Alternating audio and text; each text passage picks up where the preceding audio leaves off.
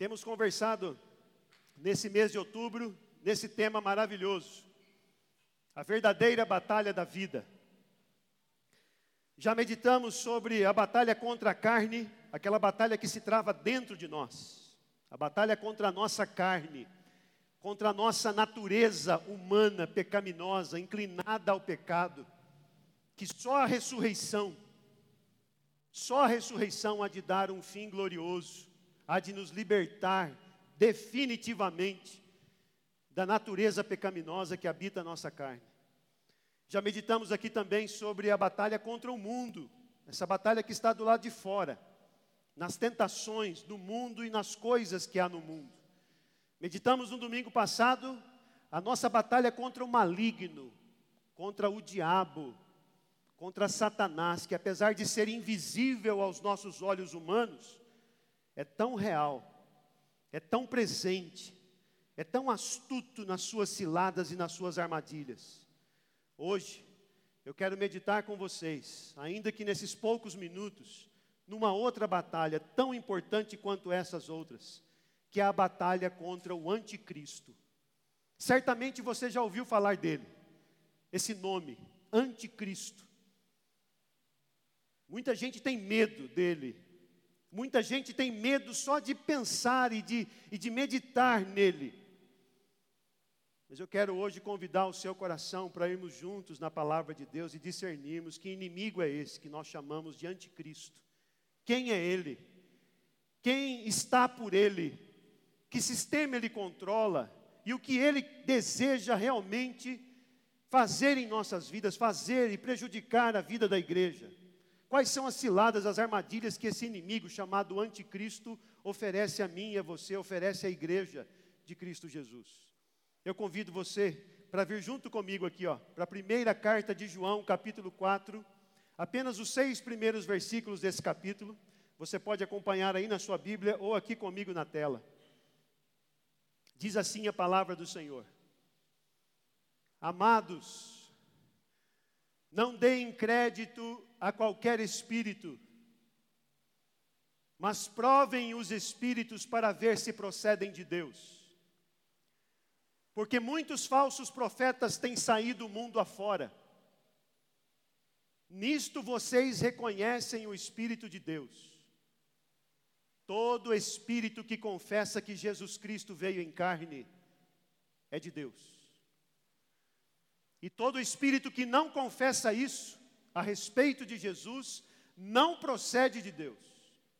Pelo contrário, este é o espírito do anticristo, a respeito do qual vocês ouviram dizer que viria e que agora já está no mundo. Filhinhos, vocês são de Deus e venceram os falsos profetas porque aquele que está em vocês é maior do que aquele que está no mundo. Você pode ler comigo de novo esse versículo 4? Vamos receber e acolher essa palavra do versículo 4. Leia bem alto aí, mesmo de máscara como você está. Vamos ler? Filhinhos, vocês são de Deus e venceram os falsos profetas, porque aquele que está em vocês é maior do que aquele que está no mundo. Eles procedem do mundo. Por essa razão falam da parte do mundo. E o mundo os ouve.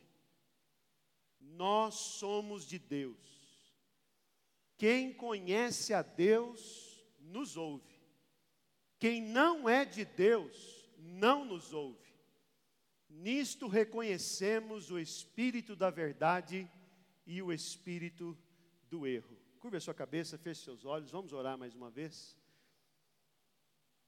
Senhor Jesus, Tu és o Cristo, o Filho do Deus vivo, o nosso Senhor e o nosso Salvador. A Tua igreja está aqui reunida, ó Deus, nesta noite, não apenas neste local, mas em outros locais, nesta cidade, neste país e pelo mundo afora louvando a Deus e adorando-o em espírito e em verdade. Manifesta-te, ó Espírito Santo, mais uma vez aqui entre nós, agora por meio da pregação bíblica e fiel do teu Evangelho, da Escritura Sagrada.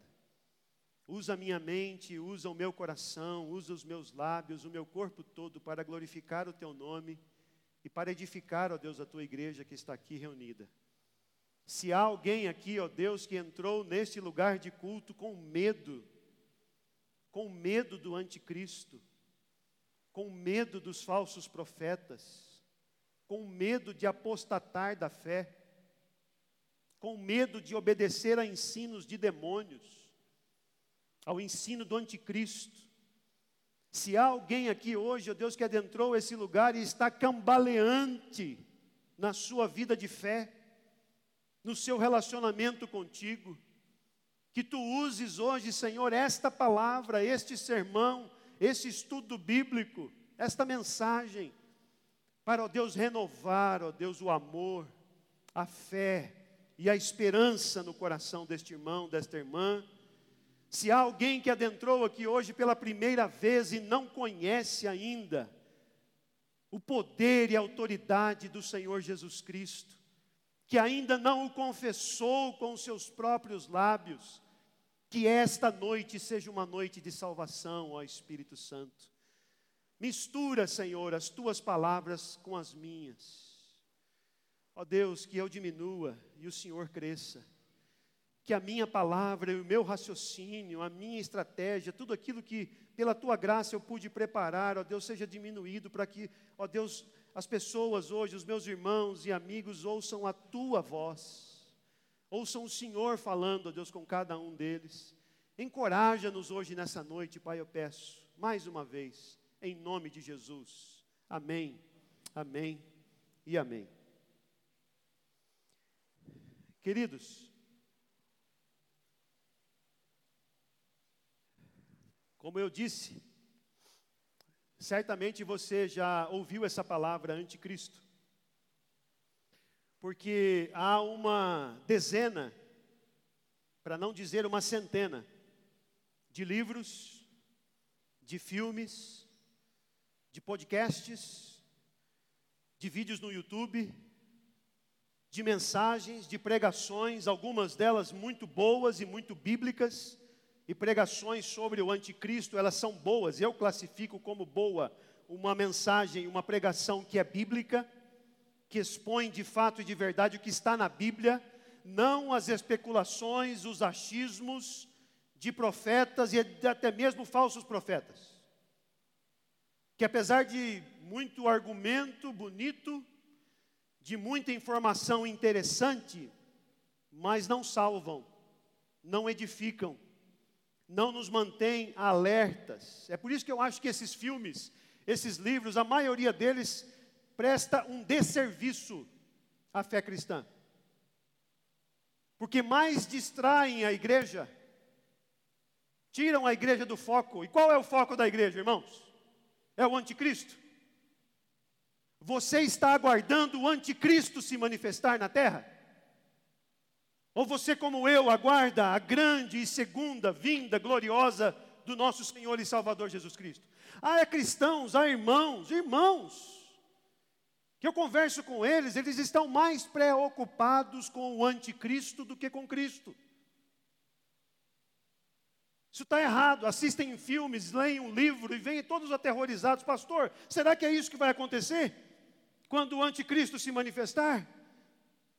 Pastor, será que nós estaremos aqui presentes nesse sofrimento que o anticristo há de promover sobre a face da terra? Pessoas com mais com medo do que com aquela avidez, aquele discernimento, aquela sabedoria, aquela vigilância e aquele espírito de oração que deve habitar o coração do crente.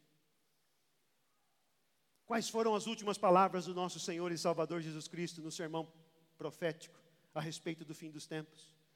Mateus 24, 25 e 26. Vigiai e orai. Vigiem e orem. Vigilância e oração. Mas eu encontro uma igreja mais curiosa do que orante. Deixa, eu, deixa eu rimar? Me veio aqui agora, tem que falar.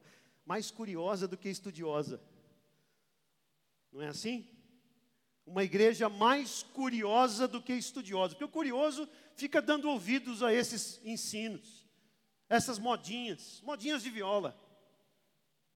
Nada contra as modinhas de viola, algumas delas eu gosto. São maravilhosas. Mas sabe esses ensinos da moda? Do que abrir as escrituras e se debruçar nas escrituras. Essa semana, me preparando para essa mensagem, eu encontrei esse site não sei falar inglês, então não vou arriscar aqui pagar esse mico. Apesar de não estar sendo transmitido e gravado, mas sempre tem alguém com um celularzinho gravando. Não é, Marisa? É, quer dizer, é, sempre tem alguém gravando. Mas esse site aí, ó, americano, .net, esse nome aí, ó, .net, eu não sei se isso é uma piada ou se isso é verdade, ou se alguém criou esse site em 2009, ele foi criado, curiosamente, na época da eleição de George W. Bush, foi eleito em 2010, um pouquinho antes dele ser eleito, foi criado esse site, e as pessoas podem entrar nesse site e colocar ali quem, na opinião delas, é o anticristo. Então, dá, dá uma fuçada lá, só para você rir um pouco. Quase todos os presidentes dos Estados Unidos estão lá nessa galeria de anticristo. Tem presidentes do Brasil também, viu?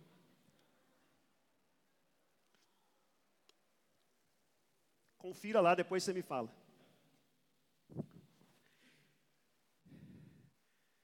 Eu não sei se isso é piada, como eu disse, ou se isso é realmente uma, uma tentativa de, de pegar no, no, no inconsciente coletivo das pessoas, no maior número de pessoas, para chegar nessa figura. Quem é? Quem é o anticristo? Ah, parece que uma obsessão, uma curiosidade das pessoas em saber antecipadamente quem é. Fique tranquilo, Fique tranquilo, à luz da palavra de Deus, fique tranquilo quanto a isso, fique tranquilo, não se ocupe com isso, em saber quem é, porque ele há de se manifestar de maneira muito, muito enfática, muito explícita. A última notícia que eu achei essa aqui de 2019, quando um líder da igreja russa, da igreja ortodoxa russa, uma espécie de igreja católica da Rússia, é, essa é a igreja ortodoxa russa. Esse líder dizendo que o anticristo usará a internet. Oh! Oh, que novidade! Que surpreendente, não é, irmãos? Vamos jogar fora o celular? Vamos jogar fora o computador? Esses dias ficou aí fora do ar o zap zap, não foi? Umas três, quatro horinhas sem zap zap. Três, quatro horinhas sem Instagram, sem Facebook. O que será da nossa sociedade se ficarmos sem internet? Se o anticristo controlar a internet e pedir uma senha, 666. Essa é a senha do login. Só vai poder usar a internet quem tiver a marca da besta. Ô, gente, isso é um devaneio, tá? Deixa eu explicar. Isso é uma brincadeira minha aqui, tá? Isso aqui é um raciocínio. Mas para dizer que às vezes a gente se ocupa demais com esses detalhes insignificantes. É por isso que eu quero convidar você aí para a primeira carta de João comigo. O apóstolo João não é o primeiro a falar do anticristo. Essa figura do anticristo, esse abominável da desolação, esse homem da iniquidade, esse homem que se levantará pertinho da segunda volta de Cristo, esse homem que é uma pessoa, deve ser um líder, um grande líder mundial, porque vai fazer alianças com as nações, com as pessoas, com o poder político, com o poder econômico, com os poderes eclesiásticos do mundo. Essa personagem é descrita desde o profeta Daniel. Daniel capítulo 9, capítulo 11, capítulo 12 já descreve o anticristo. O Senhor Jesus, no sermão que acabei de citar aqui, Mateus 24, fala também do anticristo, do abominável, da desolação, fazendo referência a Daniel.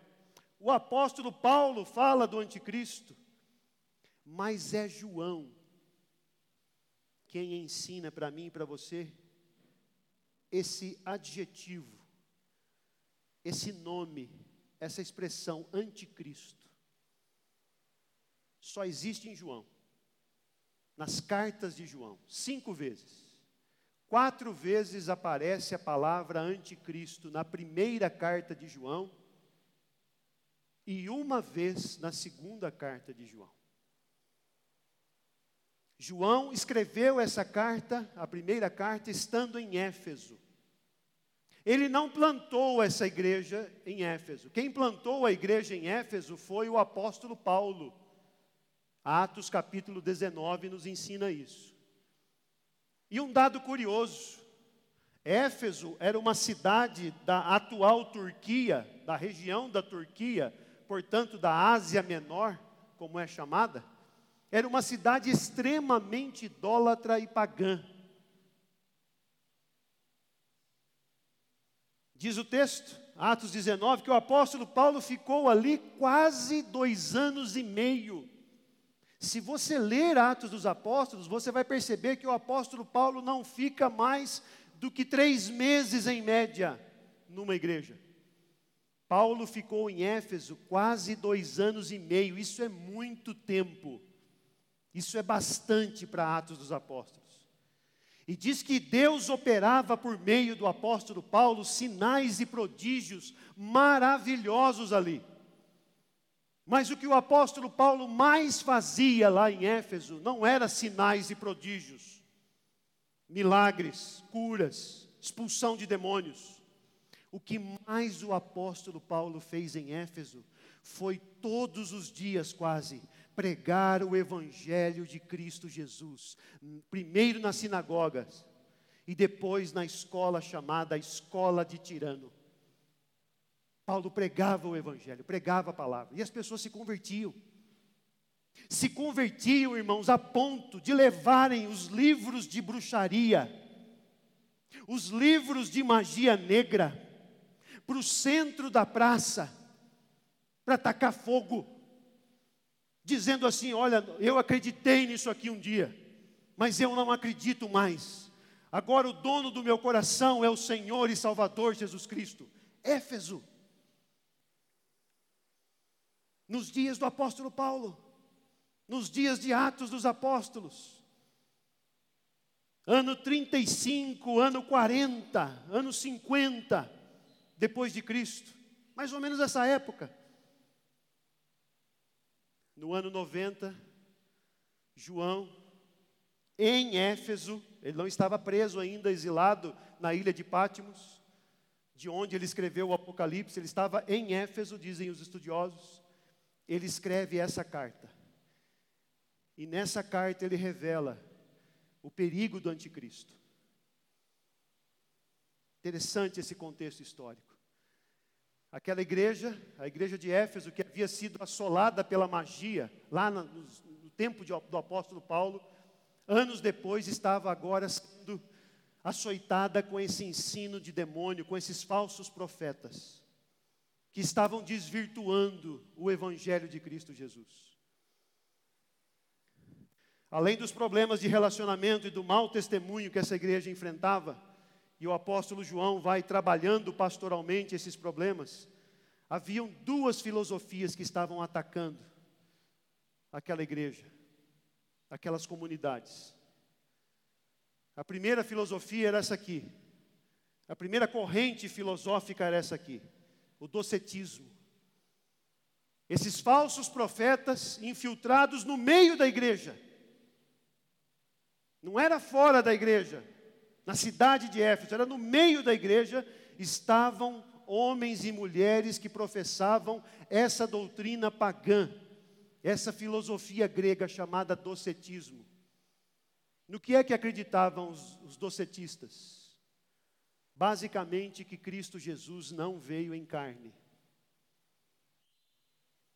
Sabe Cristo Jesus, aquele dos evangelhos, aquele de Isaías, aquele prometido em Gênesis 3, versículo 15. Ele não veio, na verdade, ele não veio em carne, dizem os docetistas, ou diziam os docetistas. Cristo não veio em carne. Na verdade, Jesus Cristo era um espírito, era uma espécie de anjo, um ser celestial, que veio, visitou a terra, ensinou muita coisa, fez bastante milagre, mas foi só. Não morreu na cruz, não ressuscitou, porque ele não veio em carne. É por isso que João diz, em 1 João capítulo 4, versículos 2 e 3, ele diz aqui, ó, Nisto vocês reconhecem o Espírito de Deus. Todo espírito que confessa que Jesus Cristo veio em carne é de Deus. João está combatendo aqui esses falsos profetas do docetismo, que estavam no meio da comunidade, perturbando a comunidade com esse ensino errado. Mas não eram apenas os docetistas que estavam incomodando aquela igreja. Haviam também os gnósticos, o gnosticismo. E o que é o gnosticismo? O gnosticismo é uma filosofia grega que diz basicamente que a matéria, portanto o corpo humano, tudo que é matéria é mal. Mas tudo que é espírito pode ser evoluído, pode ser melhorado por meio da gnose, por meio do conhecimento. Então, se você aprender coisas, algumas coisas, se você se educar aqui na mente, você pode conseguir, esse conhecimento pode fazer o seu espírito evoluir. Basicamente é isso que diziam os, doce, os gnosticistas. Repito, irmãos, dentro da comunidade, não era fora, era dentro da comunidade.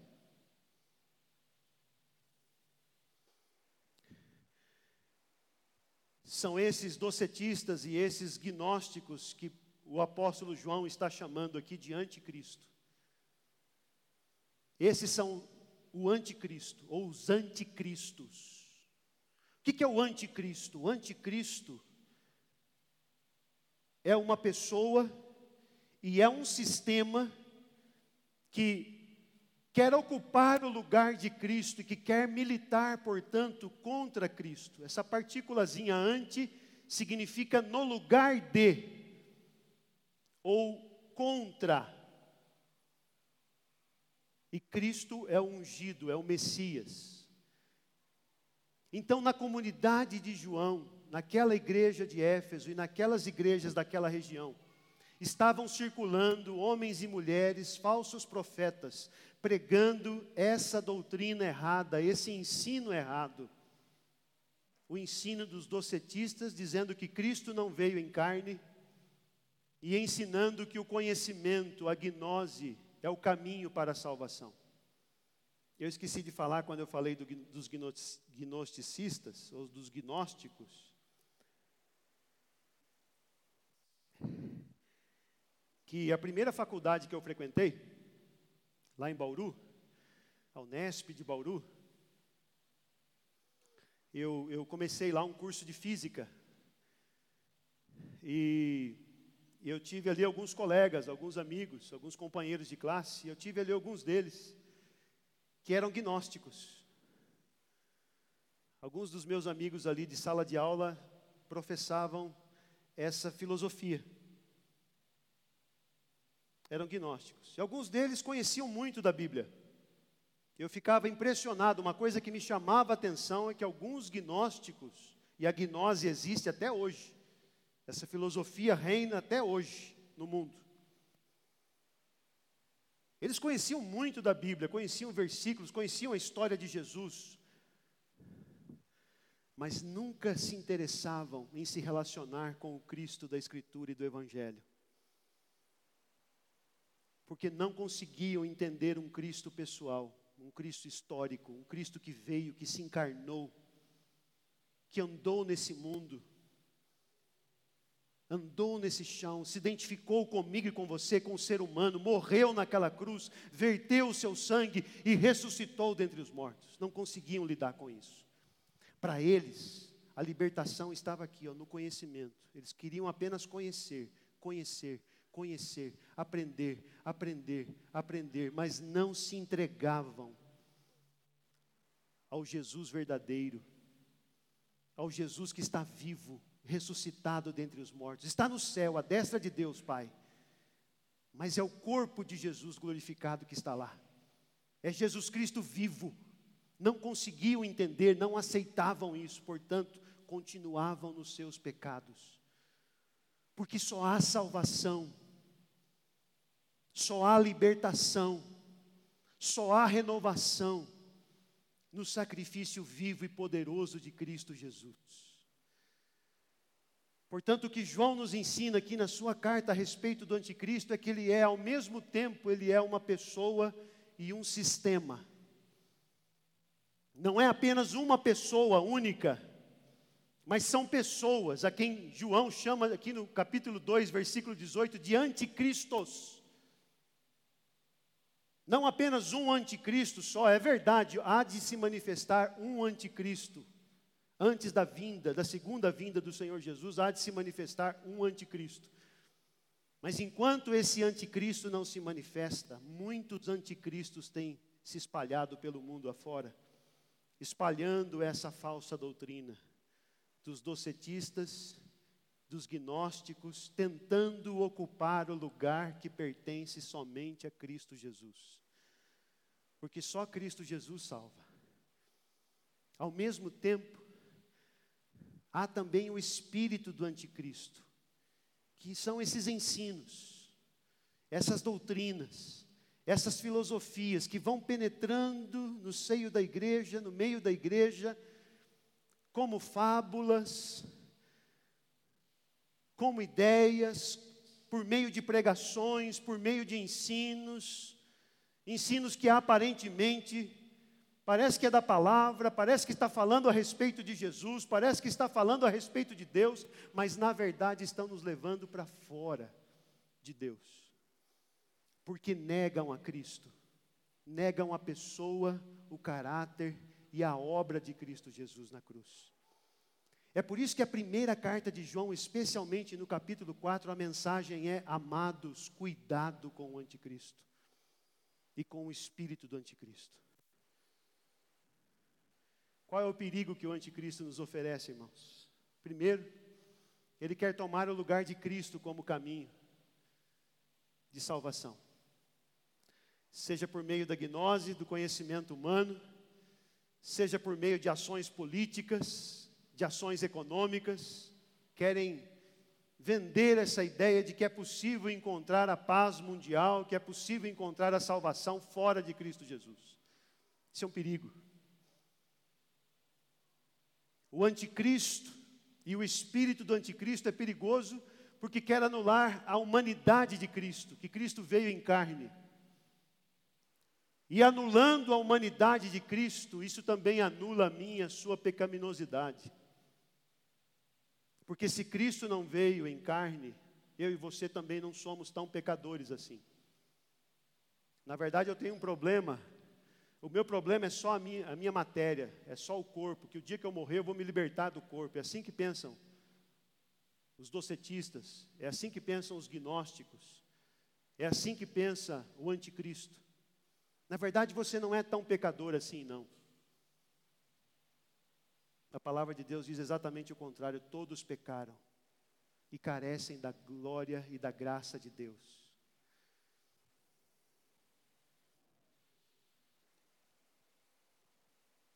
A gente acha que esse ensino está longe da gente. A gente acha que a gente está lendo 1 João e que esse problema era só da comunidade de João. Deixa eu dar um exemplo para você. Quase sempre eu me encontro com pessoas, eu vou a hospitais. Quando as mães dão a luz ao seu filho, à sua filha, eu tenho como pastor esse privilégio de ir lá, de orar e de agradecer a Deus pelo nascimento daquela criança.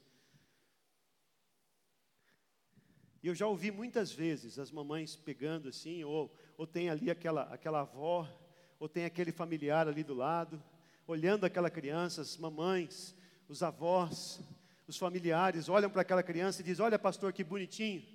Olha que cara de anjinho. Não tem nem pecado, né, pastor?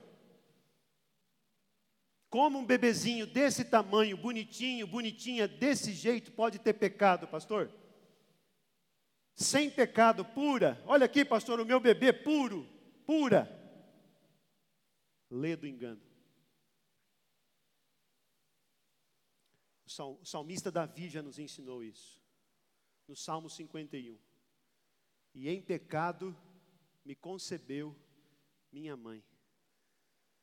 Eu sou um pecador desde o nascimento. O pecado não é coisa apenas da minha carne, o pecado está cravado e encravado na nossa alma. E só há um caminho, só há um remédio que nos livre, que nos liberta definitivamente da condenação do pecado. É o sangue precioso de Cristo Jesus. É a obra preciosa e poderosa de Cristo Jesus. É por isso que João diz: cuidado com o que vocês estão ouvindo Cuidado com o que vocês estão dando créditos. Se Cristo não veio em carne, Ele não morreu na cruz como nosso representante. Se Cristo não veio em carne, Ele não ressuscitou dentre os mortos. E se Cristo não ressuscitou dentre os mortos, é vã a nossa pregação e é vã a vossa fé diz o apóstolo Paulo na primeira carta aos Coríntios, capítulo 15, versículo 14. É fundamental que Cristo Jesus tenha vindo em carne. Mas esse era o ensino bonito, inteligente, gnóstico que estava acontecendo ali na comunidade de João. Esse é o ensino que está sendo pregado em vários auditórios em várias mídias, em vários livros, em vários filmes, vendendo para mim e para você essa sutileza, irmãos queridos, como é que a gente vence o anticristo? Como é que a gente sai vitorioso dessa batalha? Rapidamente, em primeiro lugar, João nos ensina aqui com três verbos. O primeiro verbo é esse aqui, provando o ensino pela palavra de Deus. João diz: Amados, não deem crédito, não acreditem em qualquer espírito. Antes, provem os espíritos. Espíritos aqui é ensino, não é fantasma, mas é ensino, é doutrina. Provem a doutrina. Provem os espíritos, não deem crédito a qualquer ensino, mas provem o ensino. Mas como é que eu e você vamos provar? Provar aqui o verbo no grego significa verificar se é genuíno. Como é que eu e você vamos verificar se é genuíno, se eu e você não conhecemos a palavra de Deus, irmãos? Semana passada eu estava no meu escritório, uma irmã me chamou pelo zap zap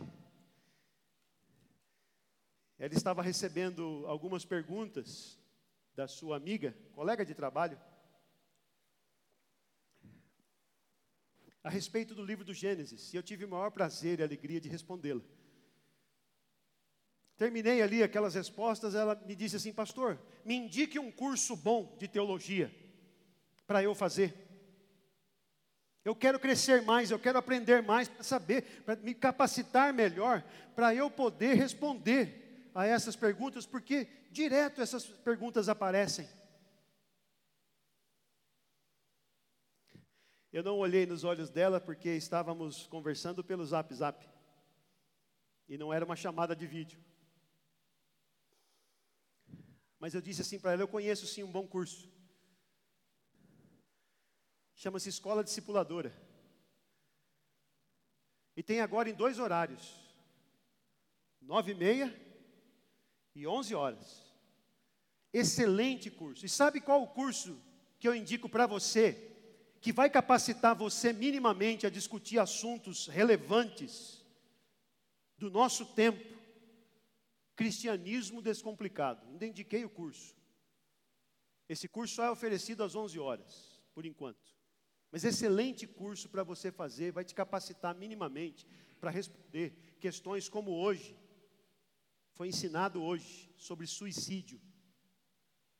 Domingo que vem vai ser ensinado sobre a homossexualidade. Para você que acha que a nossa igreja não se preocupa com esses assuntos, suicídio, homossexualidade, estamos estudando na escola discipuladora. Você quer cumprir o mandamento de João de provar os espíritos? Venha se capacitar. Para você ter condições de provar os espíritos, de provar os ensinos. Lucas, em Atos 17, faz esse, esse, esse brilhante comentário. Ele diz: Ora, estes de Bereia eram mais nobres do que os de Tessalônica, pois receberam a palavra com toda avidez, examinando as Escrituras todos os dias, para ver se as coisas eram de fato assim. Os de Bereia eram mais nobres que os de Tessalônica, porque examinavam nas Escrituras para verificar se as coisas eram de fato assim. Prove os pastores aqui da IP Calvário, a mim, ao Arthur, ao Guilherme, ao Rômulo. Prove o ensino, verifique na Escritura se é de fato assim. Se eles estão ensinando realmente a Bíblia Sagrada, esse é o paradigma, esse é o modelo. Nós vencemos o anticristo quando nós provamos o ensino que estamos ouvindo, que estamos vendo que estamos lendo pela palavra de Deus. Segundo, segundo verbo que João nos ensina aqui, confesse a Jesus Cristo como o Senhor e o Salvador da sua vida. Ele diz no versículo 2: Nisso vocês reconhecem o Espírito de Deus, todo espírito que confessa que Jesus Cristo veio em carne é de Deus. Nós precisamos confessar. Confessar significa dizer a mesma coisa, significa verbalizar que Jesus Cristo é o Filho do Deus vivo. Quando eu me preparava para essa mensagem, eu me lembrei de Mateus 16, 16, quando o Senhor Jesus perguntou aos seus discípulos: Quem diz o povo que eu sou? E muitos disseram: Ah, o senhor é. O povo está dizendo que o senhor é Jeremias, que o senhor é Elias, que o senhor é Isaías. E vocês? O Pedro tomou a palavra e fez a maior, a melhor e a principal declaração que pode sair dos lábios de um cristão verdadeiro: Tu és o Cristo, o Filho do Deus vivo. Você já disse isso de todo o seu coração? Jesus, tu és o Cristo, o Filho do Deus vivo. Hoje, no culto das onze, o nosso pastor Arthur conclamou a igreja aqui, a todos nós que estávamos presentes. Tem essa mensagem lá na internet, você ouça depois. Para a gente fazer isso todo dia. Como eu gostei dessa palavra, pastor.